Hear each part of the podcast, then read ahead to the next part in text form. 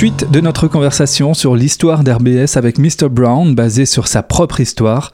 Dans un précédent balado, il nous expliquait avoir débuté avec euh, l'émission Ghetto Blaster au début des années 90. L'émission est alors euh, testée sur la grille d'été, puis reste en place à la rentrée suivante. Ouais, l'émission est restée en place. C'est euh, l'iconique émission Ghetto Blaster en fait, hein, qui, qui a démarré euh, ensuite à la rentrée. Euh, alors, je sais plus trop quel jour, mais euh, ça a démarré ensuite à la rentrée. Ouais. Les, les, rentrées se faisaient pas forcément en septembre sur RBS. Hein. non, non, mais c'était alors c'était marrant parce qu'effectivement on était la, la, seule émission de ce type-là. On était ouais. en sandwich sur des émissions soit de talk, soit journalistique, soit soit musical, mais d'univers totalement différents. Ouais. Donc il y avait un côté ovni et c'était moins organisé que dans les années qui ont suivi. Ouais. Justement, vous étiez perçu euh, comment à l'intérieur de, de, la radio? Comme des ovnis? Euh, Non, parce que c'était un monde d'ovnis à l'époque hein, sur la musique. Hein. Je veux ouais. dire, euh, euh voilà, euh, ça passait du jazz au rock, au punk, au reggae. Hein. C'est ça, il y avait que des ovnis en fait. c'était, c'était UFO Land et, et, et, et, et, bon, c'était l'esprit de la radio associative. Hein, donc, il y, y, avait malgré tout cet esprit très fait de briques et de broc, hein, euh, qui a qui a longtemps perduré hein, avant que, que, la radio arrive à, être un peu plus stable, on va dire euh, financièrement notamment. Mais euh, mais non non, ça, ça on, on, se mêlait bien au décor parce que de tête, je crois qu'on était après euh, l'émission de à l'époque de Master Bongo, Christian Santi et ses clics là, donc donc voilà, on était on était dans cet esprit certes bricolage mais mais bon esprit. Quoi. Ouais, euh, Christian Santi qui lui a dévié vers euh, le, le, rap français également euh, par la suite. Hein. Par la suite, ouais. ouais avec euh, Explicit Lyrics. Euh, on, on s'arrête un peu sur l'émission, alors à proprement parler. Euh, Ghetto Blaster, vous faisiez quoi dans, dans, cette émission? Il y avait que du mix?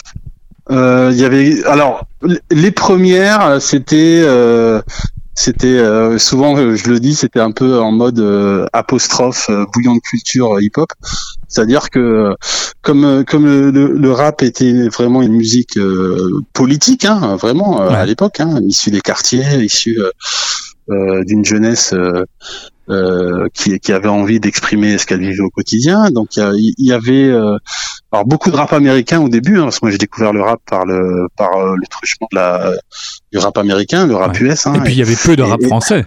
Et il y avait peu de rap français, euh, ouais. hormis les NTM, Ayam, Assassin. Euh, et, voilà, la, et la compilation tour. Rap Attitude, évidemment. et, exactement. Ouais. Et, euh, et, et, donc, euh, c'est vrai que moi, les premières émissions, euh, de nouveau, euh, le côté DJ, on était au balbutiement, hein, donc c'était c'était pas forcément du mix ou de la technique. Mm -hmm. moi, j'étais plus dans une approche, ouais, où je voulais expliquer un peu ce que racontaient les groupes américains. Donc, donc on écoutait un morceau de Public Enemy et j'essayais un peu de contextualiser euh, Fight the Power, de, de contextualiser NWA euh, quand, quand, ça pouvait être euh, Fuck the Police à l'époque, hein, des ouais. morceaux euh, très revendicateurs où, euh, où, euh, où ben, les, les ghettos américains le Black CNN, comme disait Chuck D de Public Enemy, euh, et, bah, il s'exprimait au travers de, de, de, cet art qu'est le rap, quoi. Ouais. Et donc, et donc c'était c'était un, un, un, mix entre on écoute un morceau, on en parle après, on écoute un morceau, on parle après. Euh, donc voilà, là on était vraiment euh, entre nous euh, avant ensuite à la fois bah, d'avoir une explosion de cette culture-là au niveau local, mais aussi national, et, d'ouvrir peu à peu aussi les ondes euh, aux artistes locaux euh, et, euh, et, aux artistes nationaux. Donc du rap conscient comme on appelait ça à l'époque, donc une émission qui l'était tout autant et qui s'est ouverte au, fur et à mesure finalement à, la création qui, qui en était, je le disais, à ses balbutiements au début des années 90 et tout doucement on va vers quelque chose de beaucoup plus prospère en matière de production. Ouais, c'est ça. Il y avait, il y avait l'ouverture aux, aux, groupes locaux, hein, donc euh, tous ceux qui ont fait la culture hip-hop et, et, rap local euh, et plus rap, j'ai envie de dire, parce que à, à cette époque-là, même si on était dans des crews, des possis, euh, on évoquait peu le graphe, on, est, on évoquait peu le DJing, on, est, on, est, on évoquait peu le breakdancing. Ouais. C'était le rap, c'était la musique. Ouais, ouais. c'était le rap, exactement. Et, et après, ce qui a changé la donne, c'est le développement du street marketing en France. Lorsque les maisons de disques parisiennes ont, ben, ont on, flairait le, le filon, hein, comme on dit. Euh, c'est le développement du street marketing avec euh, ben, la sortie du CD aussi, hein, ouais. qui a révolutionné euh, la distribution musicale euh, et euh, qui, qui, a transformé peu à peu euh, cette musique qui pouvait paraître euh, artisanale en, véritable business et le strict marketing a fait que euh, un ça a développé la distribution, deux ça a développé les, les, tournées promo. C'était l'époque où un artiste, ben, il n'y avait pas internet, hein, donc pour se faire connaître, il tournait dans les villes. Et, et là, effectivement, les maisons de disques ont vite compris qu'à Strasbourg, il y avait une radio qui diffusait du son et euh, qui pouvaient participer à, faire la promotion de, de leurs artistes, qu'ils soient euh, locaux, nationaux ou internationaux.